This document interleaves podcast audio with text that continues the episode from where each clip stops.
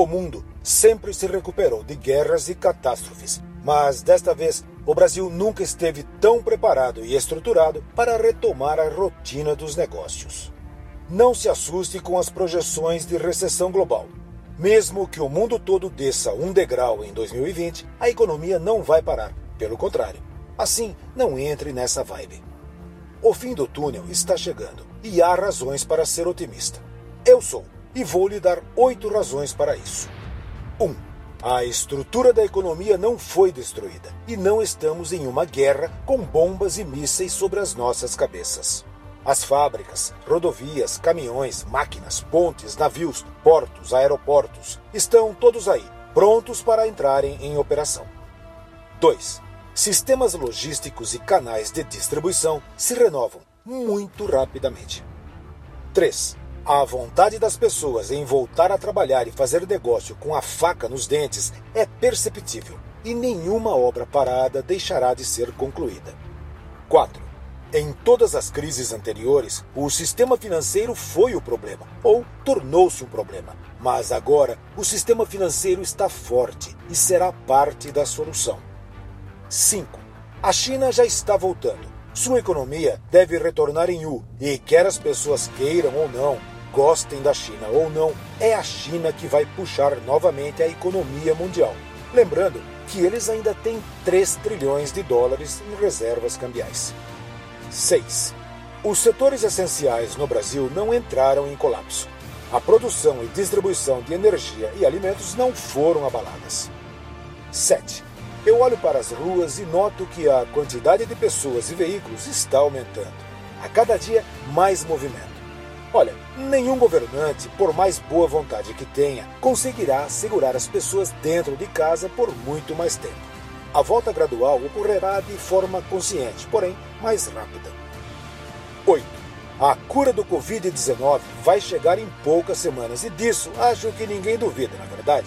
Quando eu digo cura, quero dizer um tratamento mais eficiente e o domínio sobre o vírus. É injeção de ânimo nas artérias. Agora eu lhe pergunto: como você acha que as pessoas voltarão aos locais de trabalho depois dessa quarentena? O ambiente corporativo será diferente o nível de insegurança vai aumentar. Afinal, as empresas, equipes, clientes e fornecedores acabam de conhecer um mundo novo e viável o mundo dos negócios virtuais. As empresas descobriram formas mais flexíveis e ágeis de se conectar com a cadeia logística, e isso significa redução de custos e aumento de produtividade. O home office caiu no gosto de todos. Manter os funcionários trabalhando remotamente um ou dois dias por semana representa também redução de custo para as empresas, e muitas já sinalizaram que vão manter essa prática daqui para frente.